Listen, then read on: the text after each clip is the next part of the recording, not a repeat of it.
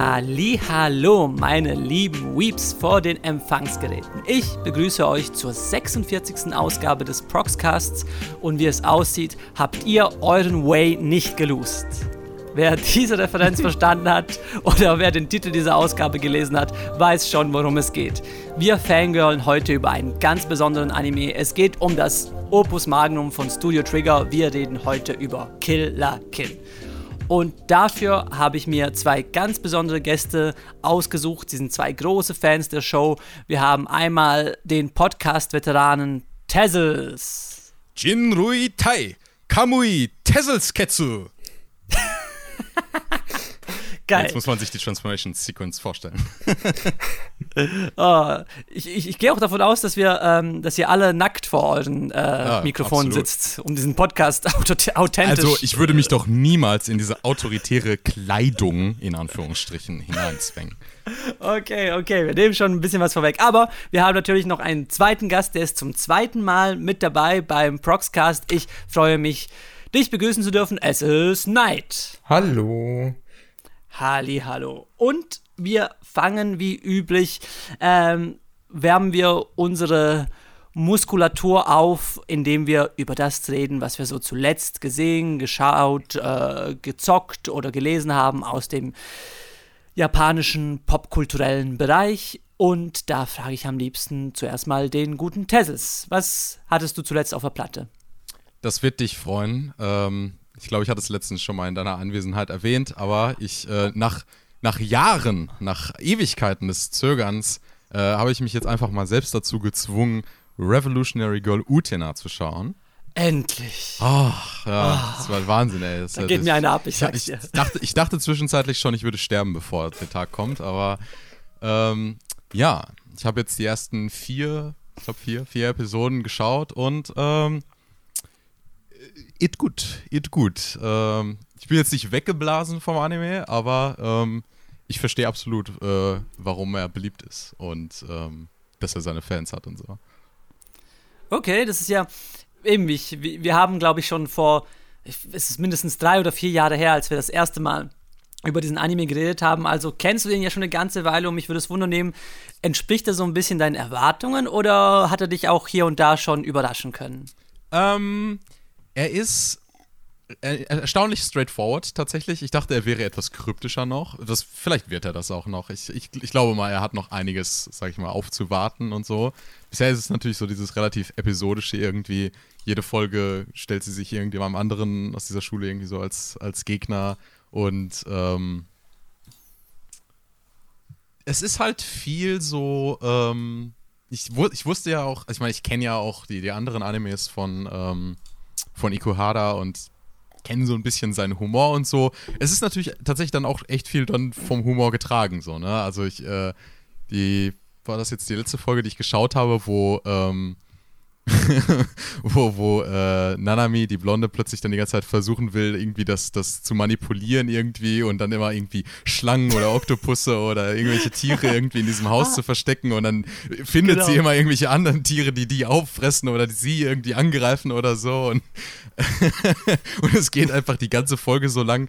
Äh, das erinnert mich dann tatsächlich an einigen Stellen doch sogar viel irgendwie an äh, das Werk, über das wir gleich auch noch sprechen werden, nämlich Killer Kill weil es irgendwie in so eine ähnliche Richtung auch geht. Auch so rein von der Prämisse her, ne? dass du dieses Außenseiter-Mädchen hast, was irgendwie mhm. an der mhm. Schule ist, wo sie von jedem herausgefordert wird und sich gegen die Autorität auflehnen muss, basically. Äh, ja. Yeah. Das stimmt, das stimmt. Das das, da da, da cool. gibt es äh, doch einige Parallelen, Parallelen zwischen, ja. den, äh, zwischen den beiden Werken. Da, da ist ja. ein bisschen Inspiration bestimmt übergesprungen bei, dem, bei, bei der Erstellung von Killer Kill, würde ich sagen. Ja, das können wir auch gut vorstellen, auf jeden Fall. Nee, Revolutionary Girl Utena, einer meiner absoluten Lieblingstitel. Also, wer jetzt hier in diesem Podcast zum ersten Mal davon hört, schaut diesen Anime. ich muss auch sagen, ähm, viele Leute sagen ja so, diese ständig wiederholenden Sequenzen würden ihnen irgendwann auf die Nerven gehen. Ähm, bisher noch nicht, ne? Also ich bin, ich bin jedes Mal nur schon noch am Mitgrooven, wenn es dann irgendwie anfängt mit diesem Datai Unmei Moku Shiroku. ist auch ein geiler Song. Das ist, ist schon ein, cool so. Ist ein geiler Song. Ähnlich auch wie in Killer Kill. Jedes Mal, wenn einfach Don't lose your way, so, da muss man mitgrooven. Ist doch egal, wie oft der Song kommt. Das ist true, das ist true. Uh, dazu kommen wir gleich, aber mich würde es noch äh, interessieren, Night, äh, was flimmerte bei dir zuletzt über dem Bildschirm? Also tatsächlich habe ich mir letztens Little Witch Academia durchgeschaut, ah. weil ich einfach in die Laune kam, mir was Magisches anzuschauen.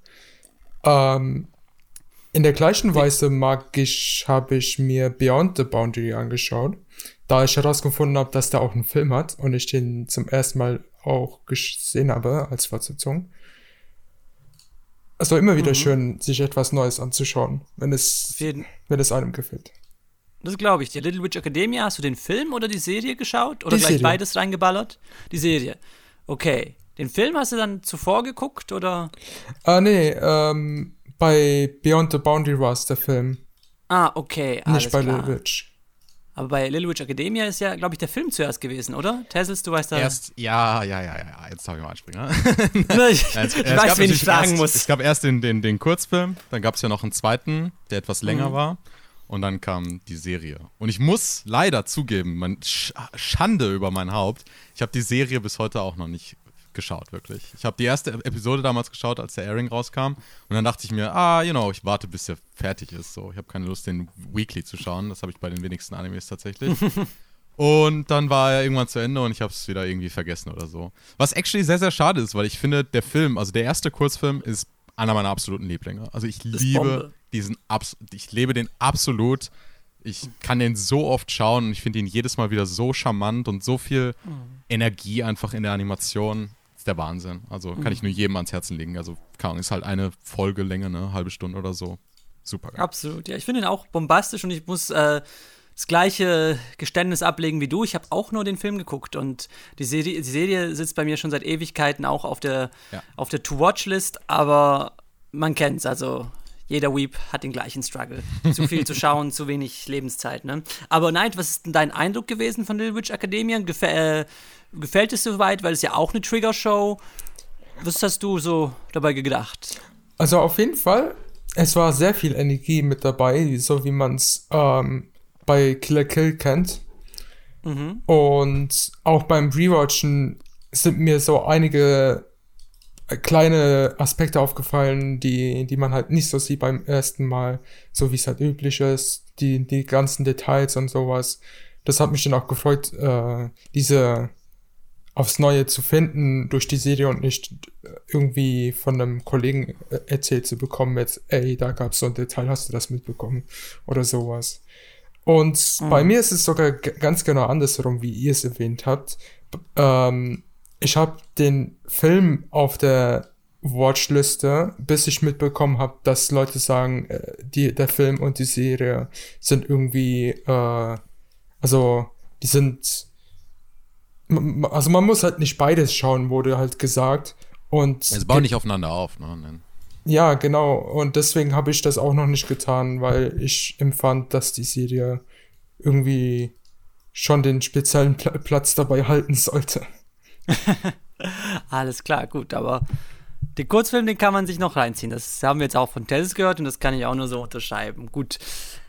Jetzt frage ich mich noch schön selber, oh ja, was habe ich denn zuletzt geguckt? Ähm, zuletzt habe ich tatsächlich, ähm, da kann Tess auch wieder mitreden, nämlich ein Anime geschaut, der, den, auf den ich durch ihn gekommen bin, nämlich äh, Pompo the Cinephile. Ein mm. Spielfilm, in dem es um das Machen von Spielfilmen geht. Also nicht äh, so Shirobako-mäßig, dass wir da irgendwie in ein Anime-Studio reingucken. Nee, es geht um äh, ein einen jungen Kerl, der es, den es nach Nollywood verschlägt. Ne? Man hört schon, wo, woher die Inspiration kommt. Und ähm, das ist ja das ist eben absolut cinephiler Typen, äh, Filmenthusiasten, wirklich ein, ein Getriebener. Und das, der, der, der, der Film war ziemlich eindrücklich. Also ich, ich finde es immer äh, besonders packend, wenn äh, wenn, ein, wenn, wenn die Figuren, die irgendwie in einem Anime äh, die wir da zu sehen bekommen, wenn die wirklich, wenn man deren Begeisterung richtig zu spüren bekommt. Und äh, Pompo de Cinefield schafft es halt auf ganz verschiedenen Eben, Ebenen, dieses Gefühl der Begeisterung äh, rüber zu transportieren. Und das äh, fand ich großartig. Und ähm, was auch ein Fun, was auch funny war, ist, glaube ich, so der erste Anime, den ich geguckt habe seit Heidi, der auch größtenteils in der Schweiz spielt. Und das stimmt. ja, ne? und das habe ich, äh, das war auch noch keiner Need. Aber eben, cineastisch ganz großartiger Film und wer Anime mag und wer allgemein so, so, so ein ähm, medienaffines Herz hat, der wird da, glaube ich, einfach glücklich, oder? Ja, absolut. Also ich, ich bin da auch ganz bei dir, dass ich, äh, ich liebe Animes, die einfach über so nerdige Themen, I guess, gehen, gerade so im Medienbereich. Also einfach Animes, wo man bei anderen Otakus dabei zuguckt, irgendwie ihre Passion auszuleben. Ob das mhm. jetzt Realfilm oder Anime oder Spiele oder so etwas ist, ne?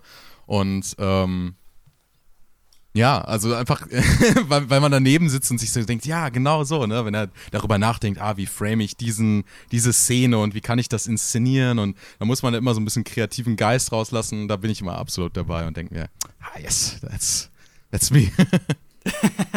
ja, das eben, und wenn man das halt wirklich einfangen kann, diesen, dieses, äh, diesen, diesen unbändigen, kreativen Geist, dieses einfach, eben dieses Gefühl der Begeisterung dann ist es richtig geil. Also wenn man das irgendwie, eben, es gibt ja auch sowas wie zum Beispiel ähm, Esoken, da hat es auch, da, das, das, ein, das finde ich Esoken ist aber auf einem anderen Level, würde ich sagen. Genau, das, genau. Also, also, es, es sind, aber es sind, ähm, weißt du, so, so vom, vom, thematischen her geht es in, in eine ähnliche Richtung, aber ja. man hat da zwei ganz verschiedene Approaches und ich finde beide doch auch gelungen, kann man so sagen. Ja, ich finde den einen noch etwas gelungener als den anderen, aber, ich, aber äh, absolut, also ich würde den Film auch absolut äh, empfehlen. Ihr könnt ja auch meine, meine Rezension dazu lesen, äh, wo ich den Film genau. ja auch durchaus lobe. Äh, yes. Genau, die hat mich ja auch inspiriert dazu, hat mich gekriegt. Wunderbar, Leute. Ähm, ich glaube, das war genug des Smalltalks. Jetzt geht's ans Eingemachte und damit starten wir die heutige Ausgabe von.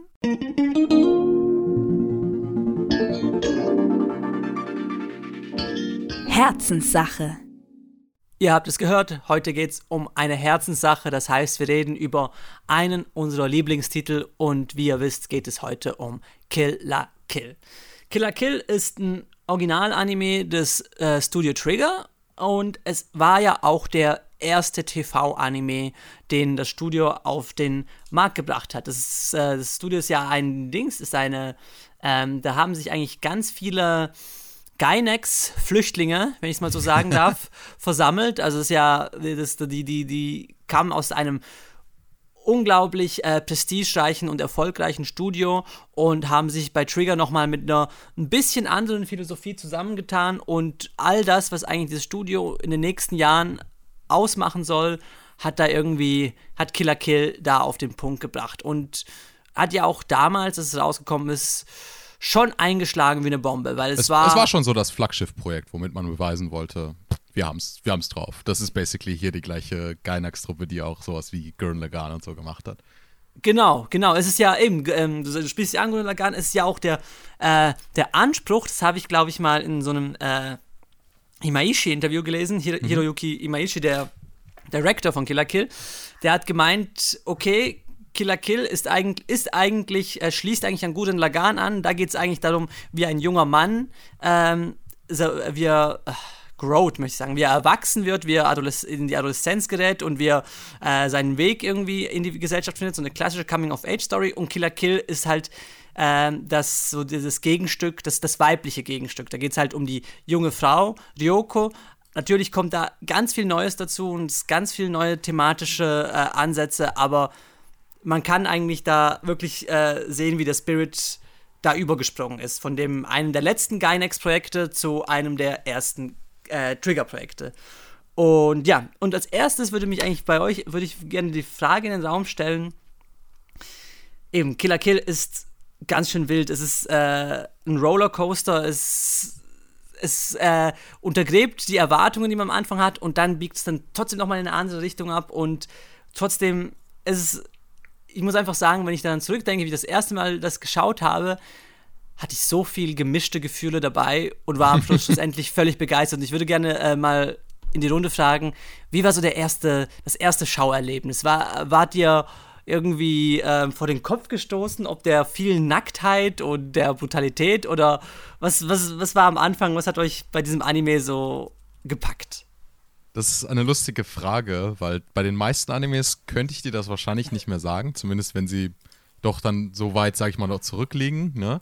Aber bei Killer Kill kann ich mich wirklich noch gut, gut erinnern, was meine Watching Experience in der ersten Episode war.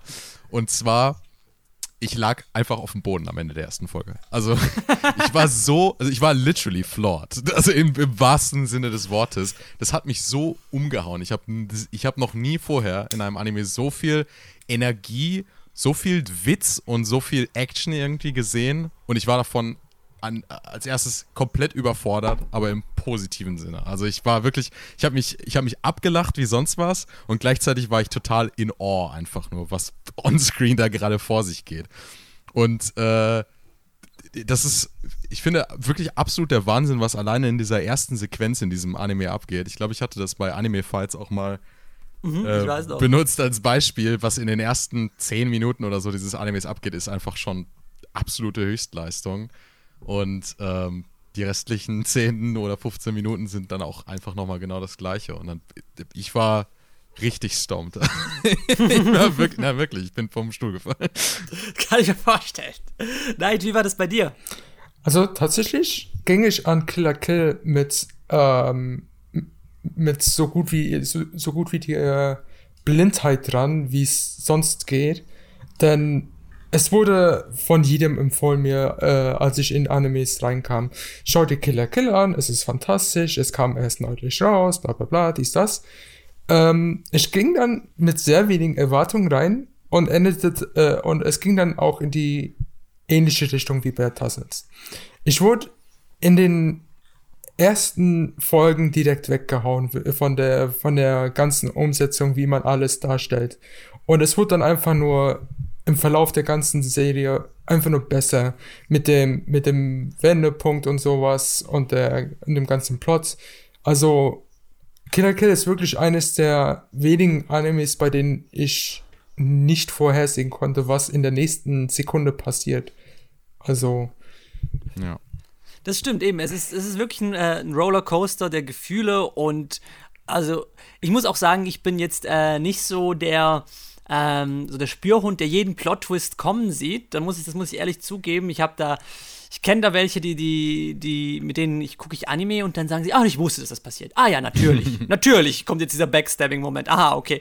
Aber ich glaube, Killer Kill, äh, kann auch, ich glaube, die Anime erwischt jeden eiskalt. Gibt ja gar ne? keine Zeit nachzudenken, der Anime. ist so ein Hochdruck irgendwie.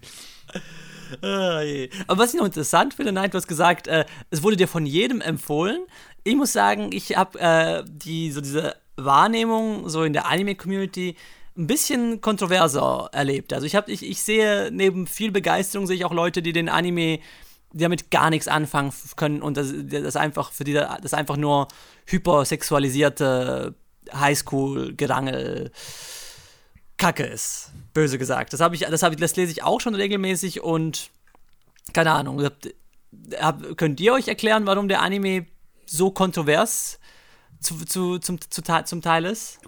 Ich meine, er ist halt sehr, sehr, sehr in your face, ne? Also, mhm. es gibt vielleicht Animes, die machen Dinge, die dir nicht gefallen, aber sind dann, sag ich mal, subtil genug, dass du es ignorieren kannst oder so. Aber wenn du irgendwas, was in Killer Kill nicht magst, äh, äh, Nee, warte, wie habe ich den? Wenn es irgendetwas gibt in Killer Kill, was du nicht magst, dann wird es dir halt permanent ins Gesicht gedrückt, mit like voller Kraft. Mhm. Und like, der Anime kennt keine Subtilität. Das ist einfach alles direkt immer. Ich weiß nicht, also du, da, du kannst dem schlecht aus dem Weg gehen irgendwie. Ne? Also wenn dir die Nacktheit nicht gefällt, wenn dir die, die, der Art, die Art von Humor nicht gefällt, wenn du diese auch die Art von, von, von like Limited Animation, die der Anime benutzt, irgendwie für, mhm. für irgendwie billig oder irgendwie schlecht genutzt oder so hältst, dann kannst du halt auch aufhören, den zu gucken, weil es wird halt nicht anders über den Verlauf des, der, der Handlung oder so. Es wird besser, aus meinem Sicht, aber nicht irgendwie, wenn man es von vornherein schlecht findet. Oh, je. die Nacktheit ist ein, ist, eben, ist ein, ist ein gutes Stichwort. Ich, das, ist, das ist etwas, das mir in meiner ersten, äh, bei meinem ersten äh, Watch, Watching, meiner ersten Watching Experience hängen geblieben ist, ist, dass ich am Anfang doch ein bisschen ähm, muss ich zugeben, ein bisschen überfordert war damit, weil da, damit habe ich nicht gerechnet. Natürlich im Lauf der, der Show wird es natürlich äh, klar, was für ein elementares Plot, äh, Plot-Instrument diese, diese Nacktheit eigentlich ist, aber zu Anfang ist es auch eben teilweise du sagst es äh, in your face, aber was, was ich ganz großartig finde bei dieser Nacktheit ist, wie sie auch äh, cinematografisch in Verbindung mit dem, äh, mit dem Plot eingesetzt wird. Weil ich weiß so, ich glaube am Anfang vor allem ist es so in your face. Vielleicht ist es auch nur, bis man sich dran gewöhnt, aber ich habe wirklich das Gefühl, bis man zu diesem Punkt kommt, wo Ryoko das quasi sich nicht mehr schämt oder das irgendwie akzeptiert als, äh, als irgendwas Befreiendes, als, als was Emanzipierendes, diese Nacktheit, dann wechselt auch äh, so die Kameraperspektive. Weißt du, so mhm. anfangs habe ich das Gefühl, das ist so, so low-key Hentai-mäßig, wie man so hier und da hinzoomt. Aber dann, wenn, wenn, diese, wenn dieses Selbstbewusstsein bei ihr einsetzt, dann wird es auf einmal so richtig Battle-Shown-mäßig. Dann hat man wirklich das Gefühl, ey, diese Nacktheit, das, das fällt mir gar nicht mehr auf. Es ist wirklich nur noch diese großartigen, inszenierten Kampfszenen, sind es, die da im Vordergrund stehen. Absolut. Also ich, am Anfang bedient sich, dieser, bedient sich der Anime halt so diesem typischen Modus, würde ich mal sagen, im Anime. Nacktheit ist irgendwie Erniedrigung. Und ähm, nackt zu sein heißt irgendwie beschämt darüber zu sein und, und sich äh, wieder irgendwie aus dieser Situation befreien zu wollen. Und dann relativ früh eigentlich auch schon wechselt der Anime einfach den Modus und sagt dann, nee, Nacktheit ist emanzipierend, ist befreiend, ist ähm, etwas, was ich selbst kontrollieren kann und wozu ich stehen kann. Und dann stimme ich dir zu, dann, dann framet der Anime auch diese Nacktheit anders. Und am Ende hast du wirklich diese ganzen Sequenzen dann auch mit Nudist Beach, wo der halbe Cast einfach nackt über den Bildschirm rennt und es, es ist ja dann auch überhaupt nicht mehr äh, erregend oder so etwas. Es ist dann auch einfach nur so matter of fact, dass du es überhaupt nicht mehr wahrnimmst. So. Und ähm, das macht er actually, finde ich, an vielen Stellen auch schon am Anfang, dass so diese Nacktheit so goofy und, und lustig dargestellt ist, dass sie auch nicht wirklich, ist jetzt nicht so wie so der typische Edgy-Anime, weißt du, wo du so, uh, mhm. hier kriegst du mal einen Blick davon und uh, schau mal, wie glänzend und nass irgendwie die, die, die Brüste hier sind oder was auch immer. Äh, sondern es ist mehr so dieses sehr gummiartige so, wo, wo du schon gar nicht irgendwie ernst nehmen kannst, dass die Charaktere da tatsächlich nackt sind irgendwie. Ja, ja. Aber eben, du sagst, es ist, es äh, wird irgendwann zu so einer normalen Sache. Ich meine, ich kenne ich kenn kein Anime, bei dem es so herzerwärmend ist, wenn der gesamte Cast im Finale einfach völlig nackt über dein Bild, auf deinem Bildschirm ist. Ja, ein nackter Haufen Menschen und, und du denkst, boah, jetzt habt ihr es auf den Punkt gebracht. Das ist, also mir, da, da fließen die Tränen, das ist hochgradig emotional und hat mich, hat mich umgehauen. Absolut. Oh, wie war das? Wie, wie hast du das wahrgenommen, Neid? Hast du, äh, hast du gedacht, oh, bin ich da jetzt an ein Edgy-Anime geraten oder wie äh, bist du mit diesem, äh, diesem, diesem pikanten Thema umgegangen? Also, es ist sehr offensichtlich. Also, man, man denkt ja immer direkt, ähm, bei Nacktheit wird es in eine ganz andere Richtung gehen.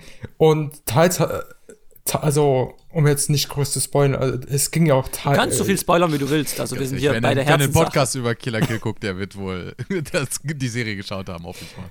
Also es, es, ging ja, es ging ja dann auch dennoch sehr, sehr leicht in eine sehr obszöne Richtung mit der ganzen Ver äh, Verengung der Kleidung, wie, wie sie dann auch stärker wird, wenn es enger wird und, und sowas. Ähm, und ich fand das zum, zum ersten Mal schauen neben dieser ganz äh, merkwürdigen äh, Perspektive über Kleidung und auch in der Anime-Szene generell, fand ich es sehr, sehr erfrischend, das überhaupt sehen zu dürfen, wie, wie alles dargestellt wurde. Das ist essentiell einfach nur, wie als hätte man die Regeln abgeschafft und gesagt, ihr könnt einfach buchstäblich das machen, was ihr wollt. Und dann hat man auch im Ende das Merkwürdigste gemacht, bei dem man dann auch genau nicht wissen kann, warum es so beliebt wurde, weil es halt eben so merkwürdig wurde. Ja, ja, es ist also das eben dieses, wenn man merkt, dieses äh, befreite Zuschaffen, dieses also so so dieses Revolutionäre ist ja auch irgendwie ganz grundlegend äh, in Killer Kill verankert. Das ist ja auch überhaupt über die gesamte, äh, die gesamte Message, die sich durch das Werk hindurchzieht. Da kommen wir sicher auch noch drauf zu sprechen, aber eben, wir haben jetzt äh, zum Start vieles gestreift, was wir so bei unserer ersten Experience, ähm, was uns da hängen geblieben ist, aber wir haben uns ja auch hier versammelt, weil das einer unserer liebsten Titel ist. Und ich würde vielleicht einfach nur gerne hören wollen, so ein Aspekt, wenn ihr, wenn ihr, ein, wenn ihr einen Grund nennen müsstet, warum ihr jemanden Kill a Kill empfehlt, welcher wäre das? ist schwierig. Also ich würde es ja auch nicht jedem empfehlen. Wie gesagt, das muss man, man muss diese Art von Entertainment, I guess, äh, auch, auch, auch, auch lieben müssen irgendwie.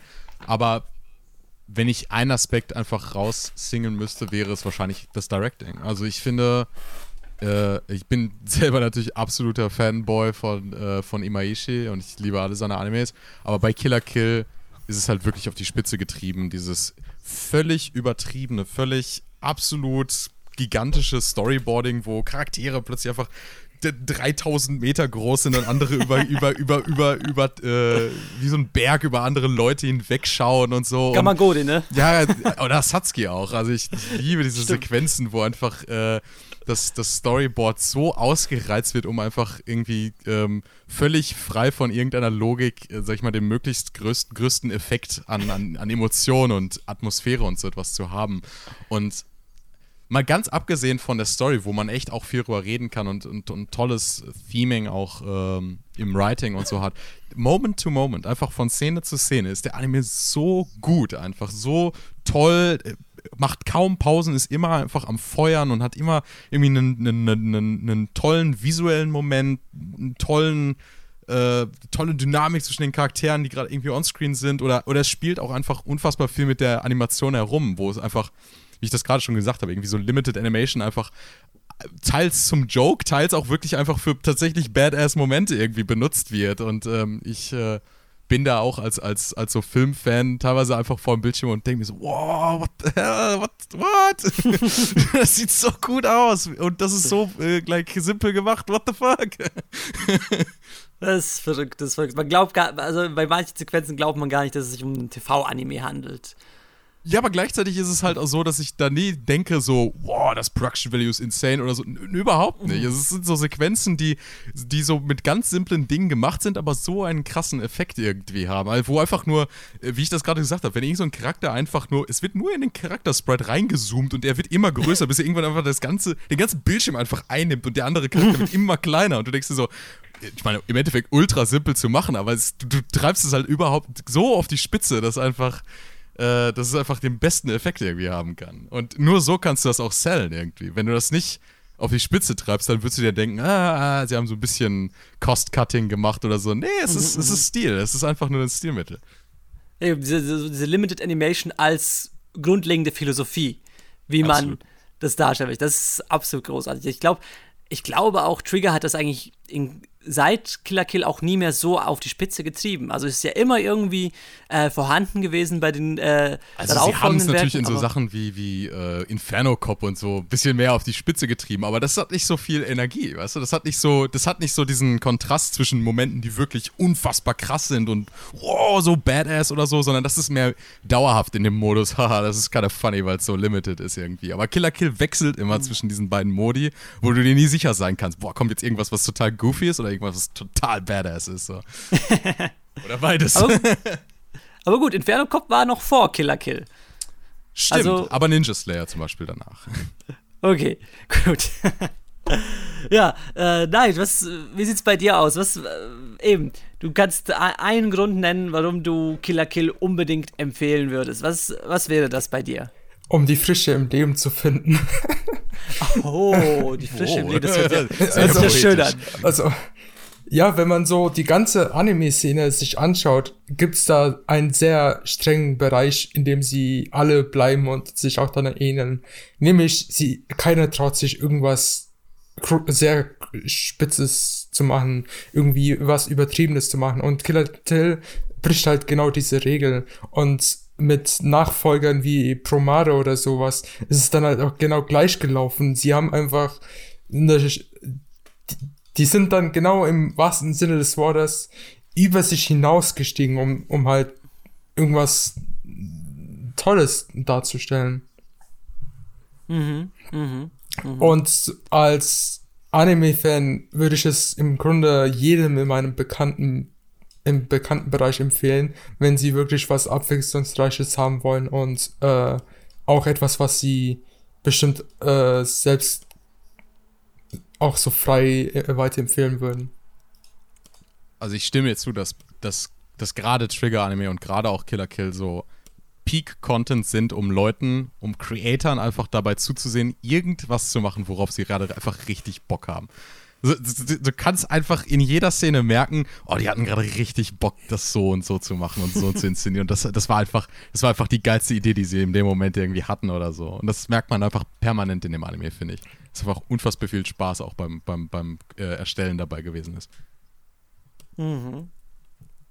Ja, das, das, das kann ich so unterscheiden. Das finde ich sehr schön. Und ja, ich glaube, ich muss auch noch äh, sagen, wie ich es empfehlen würde. Sind, ihr habt zwei wirklich wunderbare Punkte genannt, aber ich äh, hätte da noch einen ganz anderen Ansatz, der auch ein bisschen bei euch anschließt, weil wir haben jetzt schon, äh, glaube ich, gut klar gemacht, äh, wie durchgeknallt Killer Kill ist, wie crazy das ist, wie, wie das ein, wieder, wie das so viele Dinge auf die Spitze treibt und man kann sich da auch manchmal einfach denken, so, ah, okay, Anime, ne, typisch, okay, wir, es ist, es ist durchgedreht, es ist bunt, es ist äh, ein bisschen over the top, aber im, äh, in, in der, der Summe aller Dinge, finde ich, ist Killer Kill auch einfach noch ein, äh, ein wahnsinnig kluger Anime. Es ist wirklich eine, äh, eine Show, die ein die, die, die, die sich eigentlich ganz äh, konkreten politischen Themen annimmt. Es ist ja nicht so, dass da irgendwie, ähm, dass was durch die Blume da kommuniziert wird. Ich finde, Killer Kill ist relativ direkt in seiner Art und Weise, wie er diese äh, politischen Thematiken, wie jetzt allen voran irgendwie dem, den Faschismus, da äh, tackelt. Und das, das sieht man ja eigentlich von der ersten Szene an. Es fängt ja im Schulzimmer an und da redet der, äh, der Lehrer redet über äh, den, den, äh, den Nationalsozialismus Aufstieg. in Deutschland. Genau, den Aufstieg äh, des, des deutschen Faschismus.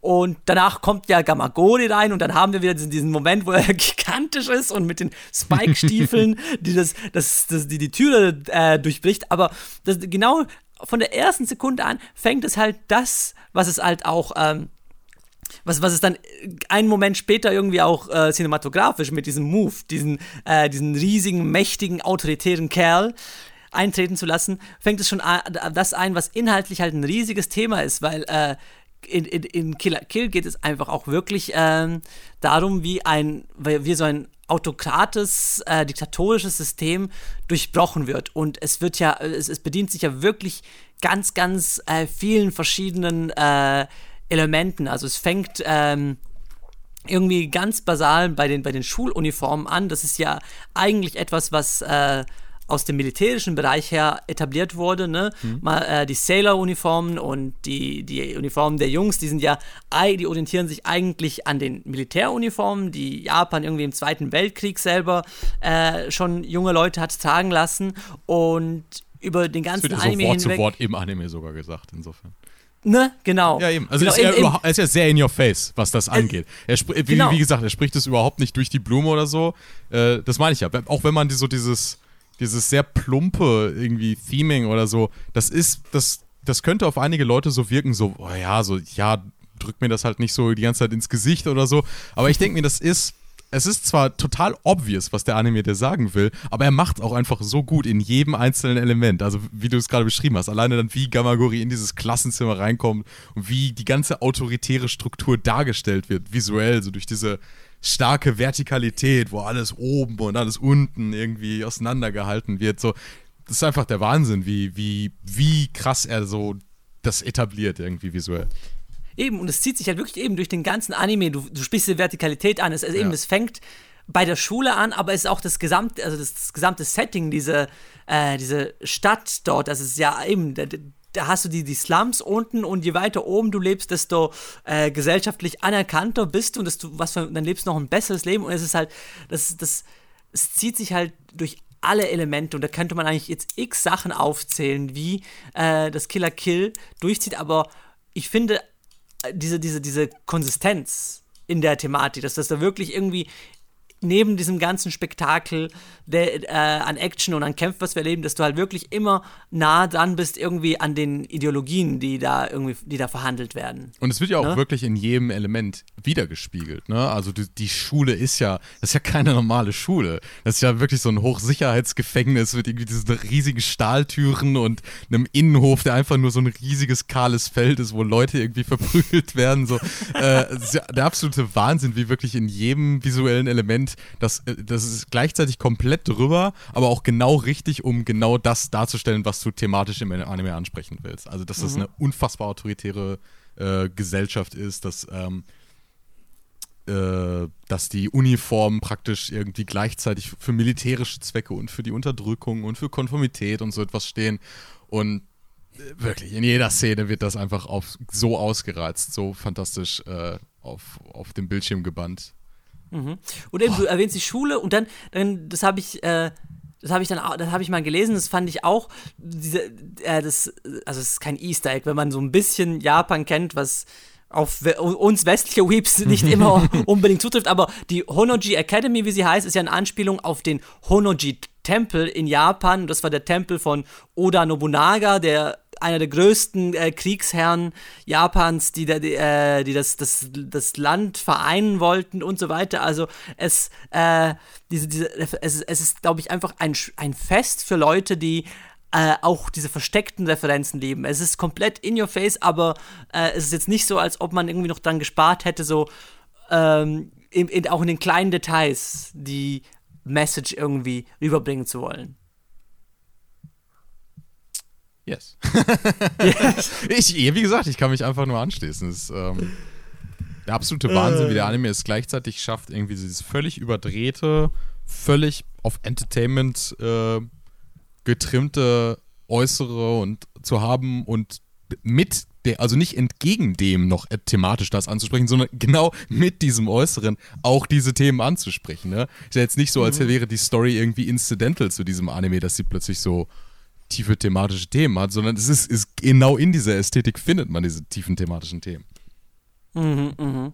Das ist absolut großartig. Und äh, inmitten dieser hochpolitischen Welt und in diese, diesem, diesem ideologischen Konflikt haben wir zwei Hauptfiguren, äh, die, glaube ich, auf ewig einen Platz in meinem Herzen haben, nämlich Kiryuin Satsuki und Ryoko Matoi. Und da möchte ich äh, gerne von euch wissen, wa- wie, was, ich meine, ah. ich stehe ein bisschen, ich, ich habe mir, ich, bin jetzt äh, stehe ich ein bisschen auf meiner eigenen Zunge. Nein, ich finde, das sind, äh, das ist einer der größten Protagonistinnen und einer der größten Antagonistinnen in Anime ever. Absolut. Könnt ihr das unterschreiben? Absolut, absolut. Und was macht sie so großartig? Ich muss, ich muss leider zugeben, Satsuki, ich liebe Satsuki. Satsuki ist so ein toller Charakter. Sie ist fast schon besser. sie ist besser keine als, als, als Ryoko als Hauptcharakter. Ich Nein. liebe sie einfach. Jedes Mal, wenn sie onscreen ist, hat sie so eine Präsenz einfach. Es ist einfach der Wahnsinn irgendwie.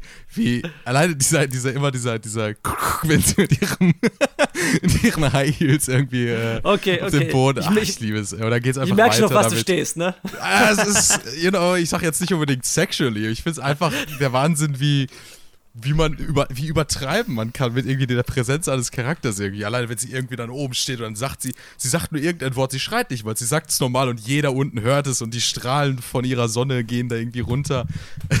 das ist einfach cool. Wie cool kann man denn bitteschön einen Villain irgendwie äh, inszenieren? Also wie, wie kann man einen Villain besser inszenieren als Satsuki? Das ist doch der Wahnsinn, was sie für eine Onscreen-Präsenz hat. Besser als jeder Disney-Villain. Da braucht ja auch keinen Song für.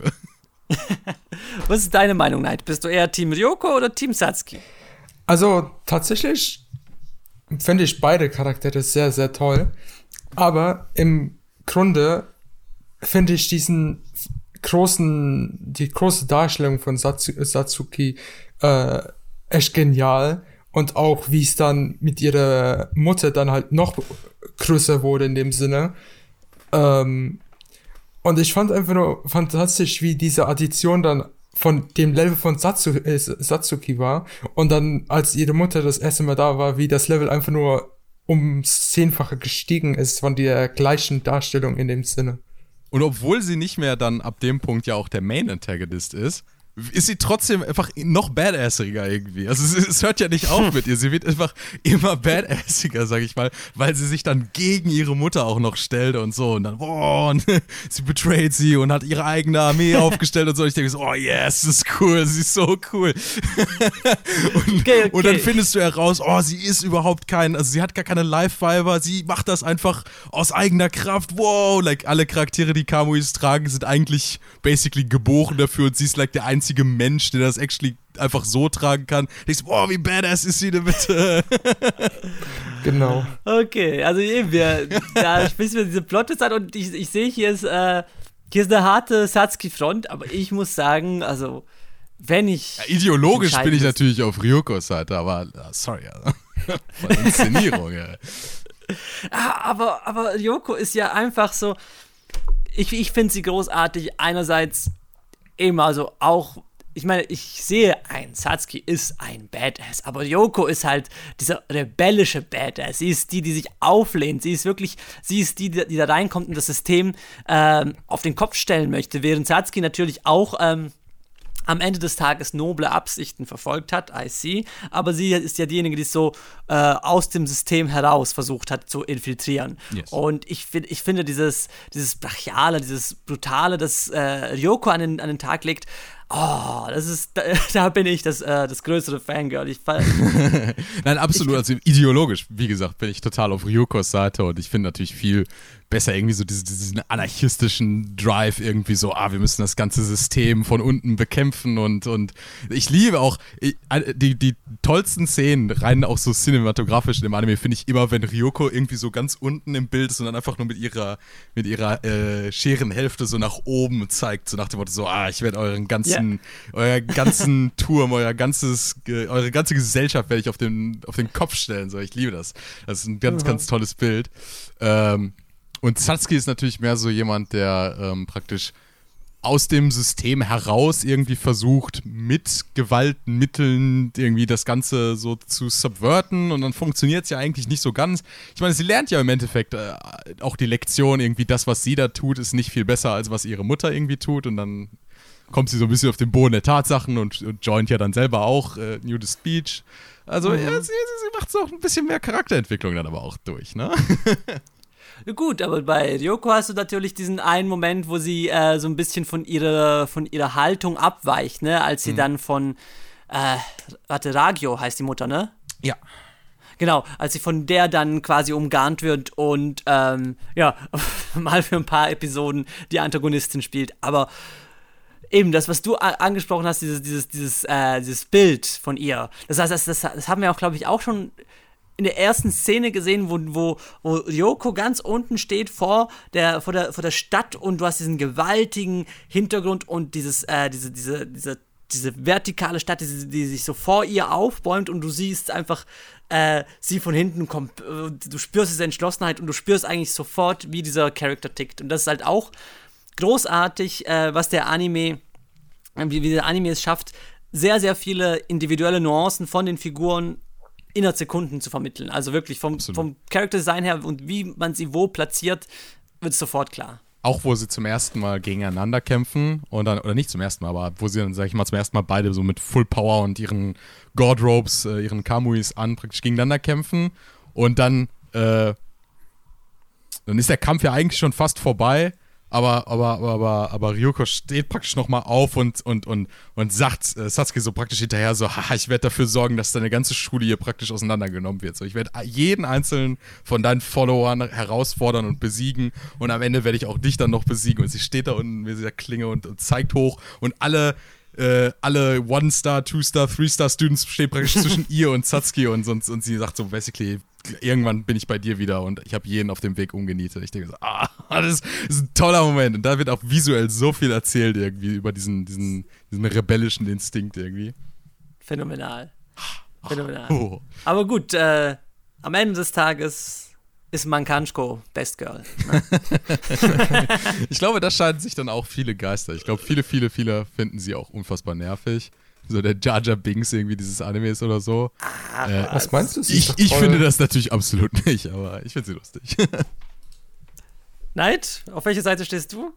Genau, also ja, also ich finde sie fantastisch. Also zu, zu der ganzen, zum ganzen Plot ist sie halt einfach die, äh, der versteckte Diamant in der ganzen Kohle in dem Sinne. oh, das ist schön, das ist schön gesagt. Sie ist das Herz des Animes.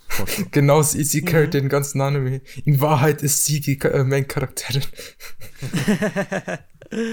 ja gut, also ich, eben, ich bin ich finde sie wirklich phänomenal. Also vom humoristischen Relief her bis hin zum äh, zu dem, was sie eigentlich auch für Ryoko ist im Plot, weil sie ist ja eigentlich wirklich auch, äh, sie übernimmt auch so diese Rolle des, des Felses in der Brandung für sie. Mhm. Und das ist, äh, deshalb finde ich sie großartig. Und wenn ich an meine, wenn ich versuche, irgendwie so einen Lieblingsmoment oder eine Lieblingsfolge zu pinpointen, ich tue mich unglaublich schwer damit, aber eine, die bei mir ganz oben mitspielt, ist äh, diejenige, in der sie anfängt zu kämpfen, ne?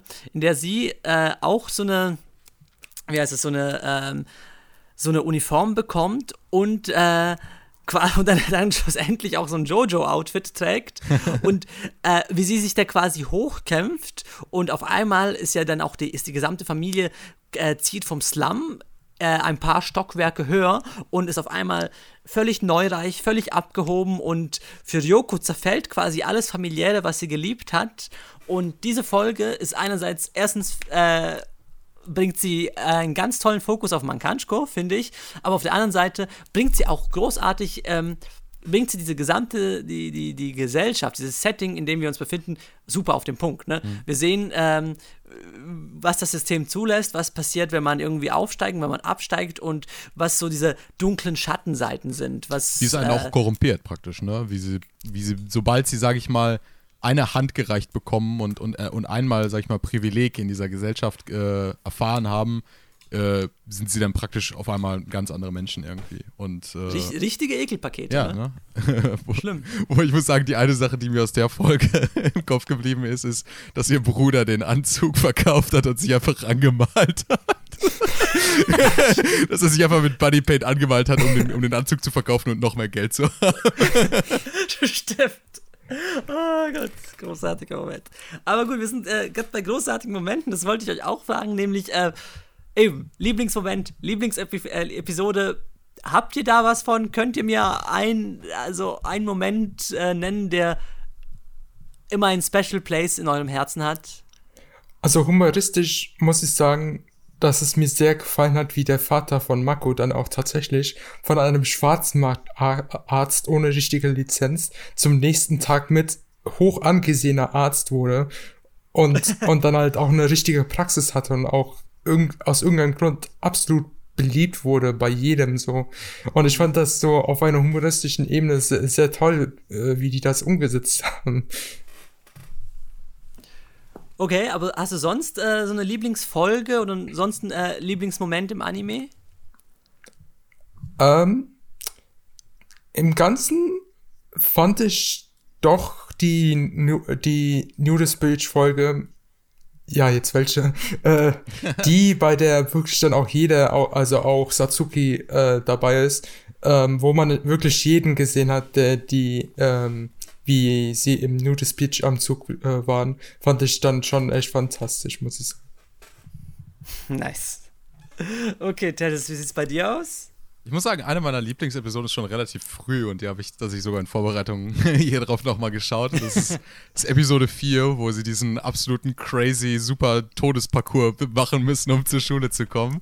Ich finde, die Folge ist einfach oh, der absolute Wahnsinn. Like, die ist von ja. vorne bis hinten einfach, like, like 24 Minuten absoluter, like, 180 Grad. Alles geht einfach nur ab irgendwie. Und das, das gipfelt dann einfach auch in dieser Sequenz, wo sie irgendwie dann durch, dieses Kon äh, durch diese Kondos durchfahren mit diesem gepanzerten Wagen und, und, und Marco fährt hoch mit dem MG und feuert auf Omas mit RPGs und so. Genau. What is going on? Like, what? ich, ich liebe das. Das ist einfach absolut fantastisch, die Folge. Ansonsten, so was so die etwas mehr serious Momente angeht, äh, wie gesagt, ne, ich bin ja so ein bisschen so ein Satsuki-Simp, ne? Und ich liebe einfach diesen Moment, wo sie, like, sie hängt da irgendwie so nackt aufgehängt in diesem Kerker oder so. Und dann hat sie mit in ihrem Fußnagel ein Stück von ihrem ja, Katana ja. und schneidet damit irgendwie ihre Fesseln frei und so und kämpft dann mit ihrem oh. Fußnagel gegen Leute. Ich denke so, oh Gott, sie, ihr habt es einfach geschafft, sie noch badassiger noch zu machen. What the hell, dude? Oh, absoluter Wahnsinnsmoment. Das ist der Wahnsinnsmoment, ja. Ach je, nein, das ist, äh, ey, ich glaube, das könnten wir noch äh, lang und breit aufzählen, weil der Anime ist einfach stacked und wirklich. Absolut. Es, es geht einfach Schlag auf Schlag und es folgen so viele denkwürdige Momente. aber irgendwann hat ja auch äh, alles ein Ende und was ich besonders schön finde eigentlich, ist diese, ähm, ist doch dieser, dieser, dieses, dieses sehr emanzipatorische, dieses, ähm, dieses, ähm, dieses, dieses Befreiende, dass man äh, irgendwie, wie soll ich sagen, es, es, es, es geht viel darum, es geht viel äh, darum, das System zu überwinden und auch irgendwie die eigene Scham zu überwinden, aber schlussendlich ist es halt eine sehr klassische Coming-of-Age-Geschichte von äh, zwei Mädchen, die irgendwie zu sich selber finden, die sich irgendwie von ganz vielem, was sie ihr Leben lang bedrückt hat und was sie auch erst im Verlauf der Geschichte über sich selbst lernen, emanzipieren und ähm, das war etwas, was mir äh, da ganz stark hängen geblieben ist. Vor allem auch genau dieser äh, Zusammenhang mit der Nacktheit, mit der Sexualität, dass quasi äh, die menschliche Sexualität quasi das ultimative Schlachtfeld für den Kampf um Individualität und Freiheit ist. Das, das, das, das äh, haben wir auch das haben wir gesehen, wenn wir über diese über den über das ganze über die ganzen Uniformen und über die Kleidung an sich geredet haben. Also mhm eben die, das, das, das, die Kleidung quasi übernimmt auch so eine, so eine tragende Rolle. Es geht ja, ähm, sorry, ich habe ganz kurz den Faden verloren, aber jetzt finde ich wieder. es ist halt so eine, es ist, im Endeffekt ist es eine Metapher für jede Art von Konformität, die man halt so in der Gesellschaft genau. finden kann. Ne? Genau, genau. Es ist, es ist diese, eben diese Konformität und auch diese Unterdrückung. Also, ich meine, wir kennen das, also man kennt es ja aus anderen faschistischen Systemen, wie Kleidung benutzt wird, um Leute zu uniformieren. Und vor allem auch, wie, jetzt, jetzt äh, habe ich wieder den Faden gefunden, wie das Thema Sex und Reproduktion immer im Fokus steht. Also, mhm. äh, man denkt zum Beispiel jetzt, äh, wenn wir am, am, Beispiel von Killer Kill bleiben, an Nazi-Deutschland, das quasi das ideale Familienbild gefördert hat und man muss. Ähm, äh, gebärfreudige Frauen sollen arische Kinder zeugen und so weiter und so fort. Das ist ja etwas grundsätzlich Politisches und all und, äh, und, und hier macht Killer Kill eigentlich so einen Befreiungsschlag in diesem System, quasi. Mhm. Und das ist etwas, was, was ich mir, was mir eigentlich ganz besonders hängen geblieben ist, so als großes Fazit, äh, eben dieses, dieses, dieses emanzipatorische Element, das mir wirklich auch lange im Gedächtnis nachgehalt hat. Es ist auch sehr wirklich interessant, wenn man nochmal so in den Bereich von, von Sexualität und Kontrolle über den Körper und so etwas reingeht, weil dann hast du ja später praktisch noch dieses, dieses Element, dass, ähm, dass Ryuko ja selber auch irgendwie Part Life Fiber irgendwie ist, ne? Und, und so von ihrer mhm. Mutter irgendwie kontrolliert werden kann, was ihren Körper angeht und ähm, ja, es, äh, das geht dann noch mal so ein bisschen drüber über diese Kleidungsmetapher hinaus, ne? So ein bisschen über dieses, ähm, dass der, der, der, der Blutsbund irgendwie zwischen Familie irgendwie gebrochen wird, um irgendwie einen ideologischen Bund mit ihrer Halbschwester zu machen oder so, oder mit ihrer, I guess, Stiefschwester, I don't know, actually. ähm, sind die beiden verwandt am Ende? Ich weiß es gerade gar nicht mehr. Die, die sollten Warte. Schwester sein. Weil es ja, wurde ja, ja, nicht, gesagt, sind ja nicht Vollschwestern. Ja, weil es wird ja gesagt, dass äh, Ryuko gemacht wurde, laborisch, und dass ja. die Satsuki aber geboren wurde. So. Ja, aber sie haben ja unterschiedliche Väter, glaube ich, dann trotzdem. Ja, äh, ja, irgendwie so. Das wüsste ich jetzt auch nicht. I see. Mhm. Das ist auch nicht so wichtig. ich ja. wollte es eigentlich nur nochmal wissen.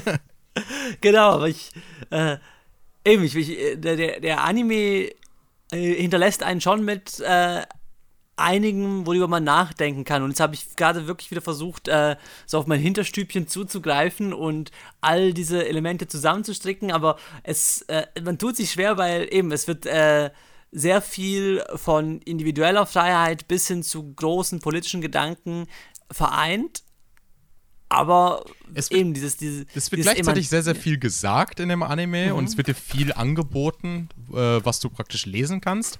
Aber mhm. gleichzeitig geht auch noch unglaublich viel darüber hinaus. Ne? Also wie gesagt, ne, du kannst diese, du kannst das mit der Kleidung einfach nur als Kleidung und Uniform und, und, und, und Faschismus lesen. Oder du siehst das eher als etwas generell gesellschaftliches und äh, äh und und äh, die Kleidung steht eher für Zwänge, die Menschen angetun, angetan werden, jetzt über das Physische hinaus auch irgendwie ins, äh, ins äh, Psychische, was irgendwie gewisse Konformität angeht, ins Sexuelle, was gewisse Heteronormativität und so etwas angeht. Und das bietet der, das, der Anime natürlich alles an, auch wenn das nicht alles dann am Ende wirklich aussprechen muss.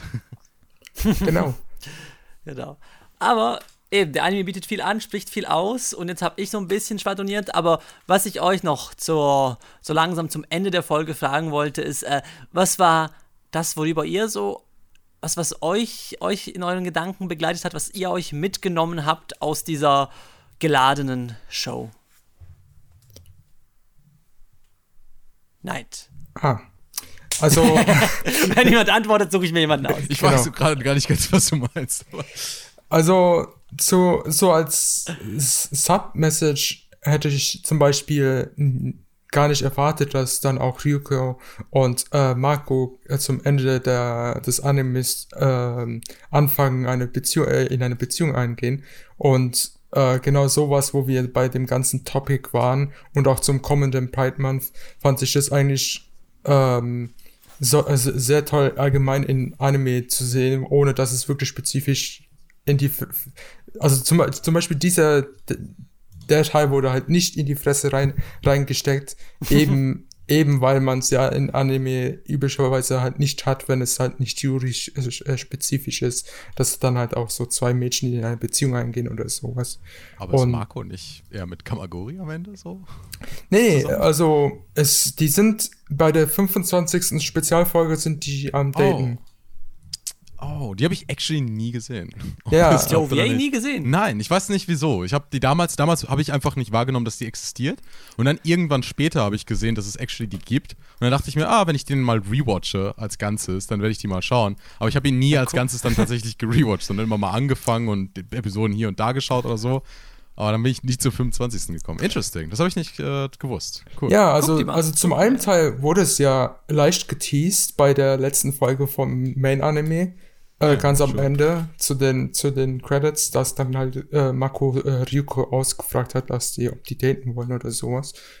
Ähm, mhm. Und in der 25. ging es dann auch so Slice of Life mäßig, also schon weg von dem Main Anime, ähm, ging es dann halt auch darum, dass sie halt ein Date eingegangen sind und dann halt auch so geschaut haben, was die, äh, was alle anderen machen, so ein bisschen. Muss ich dir mal schauen, auf jeden Fall. Ja, kann ich dir Das klingt doch sehr cool. Gut, aber Tels, ich glaube, du hast vorhin meine Frage nicht ganz mitbekommen. Ich habe äh, nicht verstanden. verstanden. ja, sorry. Nee, was ich meine, ist einfach so, äh, was war so das, was du einfach aus der Show mitgenommen hast? Welche, weißt du, ich habe das Gefühl, Killer Kill war zumindest für mich eine Show, die mir, äh, die mir einfach wirklich lange im Gedächtnis geblieben ist und über die ich viel nachgedacht habe und irgendwie versucht habe, auch irgendwie so einen eigenen Impact auf mein Leben da gespürt habe und wollte wissen, ob das bei euch irgendwas war, was euch nachhaltig geblieben ist. Oh, sure. Also es hat definitiv so ein bisschen immer diesen rebellischen Spirit in mir aufwachen hat lassen. Ne? So dieses ähm, sich nie irgendwie zufrieden geben mit, äh, mit Ungerechtigkeiten, so, äh, so cheesy, wie das jetzt irgendwie klingt oder so, mhm. und auch nie Sachen irgendwie for granted nehmen. Ne? Wenn es irgendeine, sag ich mal, strukturelle Ungerechtigkeit gibt, dann nicht also einfach sagen, so, so basically wie so ein gesichtsloser One-Star-Student irgendwie, oh, you know, ich bin ja irgendwie ganz gut noch hier im System. Ich, mir geht's ja noch ganz gut, weißt du, wenn ich nach unten mhm. gucke, da geht noch ganz schön weit runter. So, äh, so sollte man nie irgendwie auf die Welt gucken, sondern man sollte immer, sag ich mal, praktisch man braucht immer so eine Marco an der Seite, die einem zeigt, wofür man eigentlich kämpft, sag ich mal, ne? Ja. Und dann müsste man noch den Mut einer Ryoko haben und Absolut. sich da irgendwie auflehnen können, ne? Das, äh, ja. Das finde ich, find ich schön als, als Takeaway-Piece. Ja. Ich glaube, hat jemand von euch noch etwas, was er unbedingt loswerden möchte? Wie sieht es bei dir aus, Vasili? Du hast dich noch nicht ganz dazu geäußert. Habe ich mich nicht, ich, oh, dann habe ich mich schlecht dazu geäußert. Oh. dann habe ich in your ja, face, Vasili. Wenn du etwas heute gelernt haben musst, dann musst du die Themes in oh, your ich, face. Ich, ich, ich habe mich nackt ausgezogen und wollte, bin einfach nur, wollte nur rausrennen, aber dann habe ich, äh, hab ich realisiert, Entschuldigung, dass Vasili, ja, deine, Nippel, deine Nippel sind zu hell. Ich kann nichts mehr sehen. Du musst mal wieder das T-Shirt anziehen. Das blendet. Oh, oh Vasili. Nein, ich habe mich nachdem ich den Anime zu Ende geschaut habe, habe ich mich nackt ausgezogen und wollte rausrennen, aber dann habe ich realisiert, dass das ja strafbar ist. Und dann habe ich gemerkt, okay, ich, ich muss das System aus. Verdammte. ich habe genau das realisiert. Ich muss, dieses, ich muss das System ändern, damit auch jeder von uns jeden Tag seines Lebens nackt in der Welt verbringen kann. Nee, Spaß beiseite. Also was eben, was, was, was mir wirklich geblieben ist, ist wirklich eben, und das, das ist, ähm, wenn man diese, du hast es schön gesagt, ist, wenn man diese, diese Kleidungsmetapher über diesen äh, politischen Aspekt hinaussagt, über diesen, okay, das ist ein Symbol des Faschismus und irgendwie finden sie dann mit der Kleidung oder mit, durch die Befreiung der Kleidung einen Weg, den Faschismus zu bekämpfen, finde ich es ebenso äh, beeindruckend, wie das halt einfach auch ein generelles Zeichen, ein generelles, generelles Symbol für diese, äh, für gesellschaftliche Fesseln, für Unterdrückung ist und wie beide, sowohl Satsuki als auch Ryoko auf ganz verschiedene Weisen äh, sich davon befreit haben und dadurch auch irgendwie zueinander und äh, zueinander gefunden haben. Und beide sind ja eigentlich äh, ziemliche Loner gewesen über die Show hinweg und haben dann aus verschiedenen Blickwinkeln realisiert, was eigentlich so ein, äh, so ein positives Miteinander, ein, äh, ein, ein so, so, so, wirklich so ein richtiges Gemeinschaftsgefühl bedeutet und wie man sich da quasi von diesen gesellschaftlichen Zwängen befreit und sich selber sein kann das alles ist mir ist, ist bei mir wirklich unter die Haut gegangen, als ich dann, äh, als der Anime zu Ende war. Und deshalb ist diese Szene, die ich hier angesprochen habe, dieser große nackte Haufen, wo dann Satsuki und Ryoko miteinander kuscheln und dann auch so einen, so einen gutherzigen Gesichtsausdruck haben, so, so, so, oh, so wirklich so, äh, man merkt so, dass das sind jetzt, äh, da, da sind alle Feindschaften und Krieg und all der Krieg, der irgendwie zwischen ihnen herrscht, ist irgendwie jetzt äh, zerbrochen und sie können endlich frei sein. Und deshalb ist es ja noch umso schöner, wenn man dann am, am Schluss sieht, wie sie äh, noch so ein unbeschwertes Leben miteinander führen und irgendwie zusammen in die Stadt ausgehen und alles. Das fand ich großartig. Also einfach dieses Zerspringen von all, äh, von all jenen Fesseln und Ah, ich habe, das verrenne ich mich wieder, aber. darf ich auch noch ich mal, jetzt, darf ich auch noch mal einhaken? Ja. Ich bin auch einfach ein absoluter Sucker für diese, was du gerade schon angesprochen hast, so wenn ähm, I guess so dieses äh, the, the, Friends We Made Along the Way mäßige oder so. Aber gerade wenn das bei so, bei, bei, bei, ich sag mal, Villains, die dann gut werden, irgendwie auch passiert irgendwie, dass Satsuki dann zum Beispiel merkt, die Leute, mit denen sie sich umgeben hat, so ihre Top 4 und so, das sind dann halt auch tatsächlich Menschen, die ihr irgendwie gut tun und die sie unterstützen oder so und, äh, und, und Leute, die sie eigentlich eher so, sag ich mal, als Tools angesehen hat, um ihren Zweck zu, zu erfüllen, nämlich ihre Mutter zu überstützen, werden dann plötzlich zu richtigen Freunden und Partnern und so. Und ich denke so, ach, das macht mich auch immer so ein bisschen teary-eyed. So, oh. mhm. Ach, sie sind Eben, tatsächliche Freunde geworden. Hat was fürs Herz, hat was fürs Kopf, für den Kopf. Hat was für den Kopf. Hat, hat für. oh je, mein, mein. Die Sprachregion in meinem Gehirn lässt langsam nach. Wir merken es. Aber gut, der Anime hat einfach einiges zu bieten. Und ich fand es schön, mit euch da vieles äh, rausarbeiten zu können, ein bisschen äh, dem Anime auch ein bisschen die Liebe zu geben, die er verdient.